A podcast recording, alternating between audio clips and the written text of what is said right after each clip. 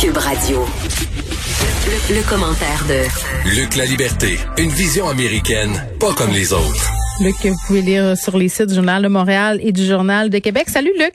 Oui, bonjour Geneviève. On, on se parle de Liz euh, Cheney, numéro 3 euh, des Républicains dans l'État de New York, qui pourrait se faire remplacer. Madame Cheney vit des heures particulièrement difficiles. Elle qui est pourtant une républicaine. euh, Ouais. Écoute, on, on en est rendu à s'imposer des. des c'est c'est souvent le cas malheureusement en politique américaine ces jours-ci, mais on en est rendu à s'imposer des tests de pureté, c'est-à-dire jusqu'où êtes-vous républicain et êtes-vous du bon côté finalement de la faction qui domine? Et pourtant, ces états de service à Madame Cheney, ça ne devrait laisser planer aucun doute. C'est une vraie conservatrice, c'est une vraie républicaine. Ses racines dans le parti sont profondes. C'est la fille de Dick Cheney. Euh, nos auditeurs se rappellent peut-être en l'ancien vice-président, dont on peut pas douter non plus qu'il est un, un républicain. Donc, Madame Cheney, euh, quel est euh, quel est le, le- le grave péché dont elle s'est rendue coupable et pour lequel elle pourrait perdre son, son poste ou son pas son poste au sens bien entendu de son, son siège dans sa circonscription, mais son grade à la Chambre des, des, des représentants? Ben, elle a osé critiquer Donald Trump dans la foulée des attaques du 6 janvier, comme l'ont fait d'autres républicains. Sauf que Mme Cheney, elle n'est pas revenue sur sa parole. Hein, parfois, on dit, euh, on, on dit ça souvent d'un politicien qui change d'idée, hein, que c'est une girouette, ou on parle de flip-flop en anglais. Il y en a beaucoup qui, le lendemain du 6 janvier, ont dit ce qu'a fait Donald Trump, c'est nettement trop. Hein, la, la, la, façon, sa façon d'haranguer la foule, de motiver les troupes, euh, c'était déplacé. Puis il y a une ligne qu'on a franchie, puis on ne devrait pas faire ça. Mais euh, on a assisté pratiquement aux minutes par minute de l'évolution de la mentalité ou des déclarations des, des, des opposants de Donald Trump au sein du Parti républicain. Et quand on a vu que M. Trump est encore bien en selle, euh, c'est-à-dire que bien des électeurs voteraient encore pour Donald Trump, on a viré, en bon québécois, son capot de barre. Madame Cheney, Oui, les Madame Cheney, le navire. pardon? J'ai dit les rats quittent, ne- euh, quittent le navire et ça n'a rien de glorieux pour vrai. Ils sont des vires Ah, capots. absolument pas. Absolument ah, incroyables. Quand, quand on parle d'un changement de, de, de mentalité ou de- d'orientation du vote chez un politicien, euh, on, on a changé vraiment la, la, la chronologie. Avant, ça pouvait être sur des années. On disait, tiens, ce politicien-là, il a été très conservateur ou très progressiste, mais avec les années, selon les tendances, il a évolué. Euh, là, parfois, c'est au minute par minute. Là, parfois, 24 heures plus tard, Kevin McCarthy, par exemple, qui est le meneur des républicains, a dit une chose et son contraire en 24 heures. Donc, c'est brutal comme changement et c'est très difficile, si on est un électeur ou un observateur, de pas être cynique. Euh, Madame Cheney, en fait, elle ne fait que maintenir la même version de son discours depuis les incidents du 6 janvier. Et celle qu'on celle qu'on on entrevoit pour lui succéder maintenant, c'est une représentante de l'État de New York, d'une circonscription qui est au nord de l'État de New York, donc qui partage sa circonscription, partage la, la frontière avec le, avec le Canada, avec le Québec. Donc, c'est Madame Stéphanique. Et Madame Stéphanique, pour te dire à quel point c'est difficile de pas être sarcastique à un moment donné, Oui. elle était, elle était considérée comme une euh, modérée au sein du Parti républicain parce qu'elle est dans un État qui est souvent très démocrate, Ouais. qui vote à la présidentielle démocrate. Le New York a voté pour Barack Obama sans surprise et pour Joe Biden. Euh, ben, elle a, dans les derniers jours, effectué un virage aussi dans le sens inverse, comme l'avait fait M. McCarthy. Donc maintenant, elle appuie Donald Trump. Puis elle a tenté de dissimuler ça autrement. Elle n'a pas dit ce qu'il a fait le 6 janvier, c'était très bon, on l'encourage. Bravo, M. Trump, d'avoir incité des gens à attaquer le Capitole. Euh, elle a plutôt dit, ben, les gens veulent qu'on protège les élections aux États-Unis. Il n'y a pas eu de fraude électorale. Il n'y a rien qui va dans ce sens-là. Mais elle dit, ben, moi, je suis là pour représenter des Américains qui ont voté républicain. Et les républicains veulent, pro- veulent protéger l'intégrité de nos élections, que ce soit menacé ou pas. Donc, j'appuie Donald Trump. Alors, on en est là. De- pour, Ben- pour ce qui est du, des, des, des républicains. Bon, Liz Cheney a toute mon admiration d'avoir maintenu euh, sa position, non pas pour ses positions euh, politiques, je tiens à le préciser, Euh, mais c'est quand même la preuve de l'influence qu'exerce toujours Voilà. Donald Trump sur le Parti républicain. Là. Oui, puis la difficulté quelque part qu'il va y avoir pour nous ici à composer avec cette situation-là. Euh, tu vois, par exemple, cette madame-là, Madame Stéphanique, là, quand des, des, des, euh, des délégués du Québec ou du Canada veulent discuter d'économie, puis de on a beaucoup de relations économiques avec tout le nord-est des États-Unis. Ben, on, on est placé un peu comme l'était Justin Trudeau, hein, dans une situation difficile. C'est quand M. Trump est là, c'était très clair, hein, je pense, le, le style des deux hommes, puis le, le- le- ce qu'ils ont véhiculé. M. Trump puis euh, M. Trudeau, c'était pas la bromance, c'était pas la relation qu'avait. Justin Trudeau avec Obama. On Ouais. était plutôt loin de ça. Hein? Oui, qui allait manger dans des restaurants à la Voilà. mode. euh, oui. Donc, on, on, avait un style différent, mais en même temps, M. Trudeau ben, était dans l'embarras. J'ai pas d'affinité avec M. Trump, mais je peux pas euh, je peux pas sacrifier, bien entendu, ça va de soi, la relation économique puis les relations diplomatiques. Donc, si on a encore une pro-Trump qui est comme ça près de la frontière, ben nous, on va devoir s'ajuster aussi, nous, bien sûr, nos, nos représentants, nos délégués qui mm. doivent composer avec des gens qui défendent un agenda qui est très différent, bien souvent très différent du nôtre. Bon, euh, les wokes, et puis je suis tellement tannée de ce terme-là, je pense que c'est le terme le plus galvaudé de 2020. Je suis plus capable, là, pour vrai, là. Fait que, les, ah non, mais pour vrai, là, le mot fourre-tout, les wokes, tout est woke. Bon, les wokes, une menace imaginaire aux États-Unis, euh, peut-être, tandis que l'extrême droite serait-elle le réel danger? Écoute, j'ai eu l'occasion de discuter, puis je, je, rêve de le faire en direct à la fin de, à la, fin de la pandémie, avec d'échanger avec Mathieu Boccoté ou avec Richard. On pourrait, organiser, on pourrait organiser ça à l'émission. Un ah, débat entre toi et Mathieu. Moi, moi, je suis, euh, moi, je suis bien partant pour qu'on qu jase de ça. C'est Ma porte est ouverte. Pardon? Ma porte est ouverte. c'est qu'on discute de ça. Et le, seul moment où je décroche quand, euh, quand j'échange avec Mathieu ou avec Richard là-dessus, c'est ben oui, il y a des woke et ils sont là. Puis mais c'est quoi un woke? On peut-tu se donner une définition? Ben c'est qui ça, ce monde-là? Voilà en gros, pour faire une histoire, pour faire une histoire courte, si je regarde par exemple le contexte américain, là, ceux mhm. qu'on appelle les woke, on les a associés essentiellement au mouvement de lutte pour la reconnaissance des droits. On a associé ça à Black Lives Matter, mhm. mais c'est tout le monde qui finalement est soucieux au 21e siècle euh, des inégalités puis des injustices qu'il y a aux États-Unis.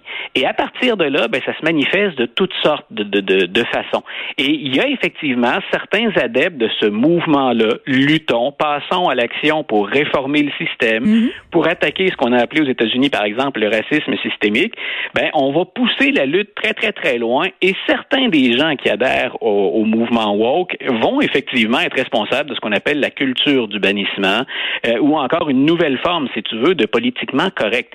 Et s'il faut dénoncer ces s'il faut dénoncer ces écarts-là, puis moi, comme historien, euh, ben, il n'est pas question que je m'empêche d'utiliser certains thèmes quand je couvre d'autres périodes historiques. Euh, je vis au 21e siècle, mais quand ça s'est passé au 20e ou au 19e, ben, on le fait avec le vocabulaire de l'époque. Et est-ce que, oui, mais Luc, en toi puis moi, par boîte à bois, c'est tellement possible de faire ça et d'aborder tout ça avec une certaine sensibilité. Ça se peut. Ben c'est même facile. Ben voilà, c'est exactement là. Mais je pense que n'importe quel pédagogue ou n'importe quel prof le moindrement informé hmm. faisait déjà ça. moi, où j'en, moi où j'en ai là-dedans, c'est qu'on parle tellement des woke. Aux États-Unis, tu remarqueras, c'est euh, la droite, une certaine droite, puis l'extrême droite qui sort l'épouvantail woke tout le temps. Et moi, je me dis, pendant ce temps-là, les gens ne parlent pas de la véritable menace qui est identifiée par les autorités américaines, l'armée américaine, le FBI, la mm-hmm. CIA. La grande menace qui pèse sur les États-Unis au moment où on se parle, c'est la multiplication, la recrudescence d'activités des mouvements d'extrême droite. Ils sont souvent armés, les groupes paramilitaires et tout ben ça aux États-Unis. Il y en a un char une barge. Là. Voilà, tu vois, on évoquait tantôt le 6 janvier. Là, euh, C'est pas les woke qui ont attaqué le Capitole. On peut bien reprocher plein d'autres choses. Euh, mais, attends, attends, on a quand même dit que c'était des woke déguisés en insurgés. Excuse-moi. Oui, ça, ça c'est vrai. Il y a un monde parallèle. On pourrait faire une autre chronique. oui, on fera ça demain. mais donc, tu vois, c'est derrière ça. L'armée américaine dit même, on a un problème de recrutement parce qu'on n'arrive pas à éliminer dès le départ, dès le recrutement, les tenants de l'extrême droite. On les retrouve plus tard. Puis parfois, dans le plus tard, euh, on est allé jusqu'à dire, on a des problèmes avec un tiers des troupes locales qui ont des, au moins des affinités parfois ou une parenté d'esprit avec l'extrême droite. Et c'est troublant. Et quand on regarde l'ensemble du monde occidental, pas que les États-Unis, euh, il y a effectivement une recrudescence de l'extrême droite. Ça avec un certain populisme. Le populisme, c'est pas que de droite, hein, mais dire aux gens, les, les faire vibrer positivement ou négativement, mm. le jouer sur les émotions, sur la peur, ben c'est ça que manipule aussi l'extrême droite. Ben regarde, est-ce qu'on peut se faire des est-ce qu'on peut se faire des rapprochements avec ce qui se passe ici? Je veux dire, on en a aussi des groupes euh, qui sont ben, plus à droite. On a des leaders charismatiques de droite comme Maxime Bernier, Éric Duhem, qui galvanisent les foules euh, à l'aide du populisme. Je veux dire, ça se passe chez nous aussi là. Oui, puis il y a une déformation, puis je suis pas, je voudrais pas qu'on qu'on me cite de travers en disant je considère que Maxime Bernier ou Éric Duhem sont des, des, des tenants de l'extrême droite, mais il y a une forme de populisme. D'une certaine droite Oui, d'une certaine droite. Puis carrément, moi, ce que je déplore plus, ce que j'ai vu au Québec actuellement, c'est de la désinformation. Bien sûr. Donc, c'est là où je pense qu'en temps de pandémie, surtout, c'est très, très, très grave. Il y a de vrais débats qu'on peut avoir hein, sur les mesures sanitaires. Il y a personne qui a dit qu'on ne devait pas débattre ou qu'on devait adhérer à tout ça en bloc. Mais entre ça et faire la promotion de la désinformation, ça, je trouve que ça, ça dessert et que c'est mm. carrément irresponsable. Et c'est plus ça que je reprocherais à M. Bernier ou encore à Éric Duhem, par exemple. Mm. Euh, tu sais, Luc, je vais adopter un chien à la fin juin, OK? Et là, je suis dans la ronde de trouver des noms. Et là, euh, comme je suis une fille de lettres, tu comprends que moi, quand je nomme mon chien, là, ça devient bien trop important. J'ai 800 pages. Pour vrai, c'est une joke, mon affaire. J'ai un document Word dans lequel je collige les noms. Euh, je consulte plein de sites Internet pour trouver le meilleur nom. Et parmi ceux-ci, il y a les noms les plus populaires euh, des chiens en ce moment. Et l'un des noms de chiens les plus populaires, c'est Beau, comme l'ex-chien de Barack Obama. Je dis ex parce qu'il est mort, le chien. Puis tu sais, la relation qu'entretiennent les présidents américains avec leurs animaux de compagnie, dans ce cas-ci les chiens, euh, est quand même assez particulière. Écoute, en fin de semaine, j'ai trouvé ça à la fois sympathique, puis bon, on, peut regarder le côté très, la relation profondément, euh, profondément émotive qu'il y avait, parce que pour qu'un ancien président décide d'utiliser ses, euh, ses, réseaux sociaux pour dire, euh, voici comment on se sent alors qu'on vous apprend le, décès du chien de la famille. Donc, il y, a, il y, a, quelque chose à la fois sérieux, mais il y a quelque chose, entre guillemets, d'amusant, parce que ce que ça veut dire pour la famille d'un président américain, pour un président américain, c'est qu'on a constamment le souci, puis c'est presque depuis le début de l'histoire des États-Unis de montrer que la famille présidentielle, en guillemets, elle est normale. Alors qu'on se doute bien que l'horaire puis les responsabilités d'un président des États-Unis, il normal. Non, c'est ça. Écoute, ça n'a rien de normal. On vit entouré des, des, de, de protection, de services de renseignement. Puis écoute, le, le, président, c'est pas exagéré de dire, ben il y a, l'arme nucléaire, ça traîne à côté de la table de la cuisine quand on mange. Là.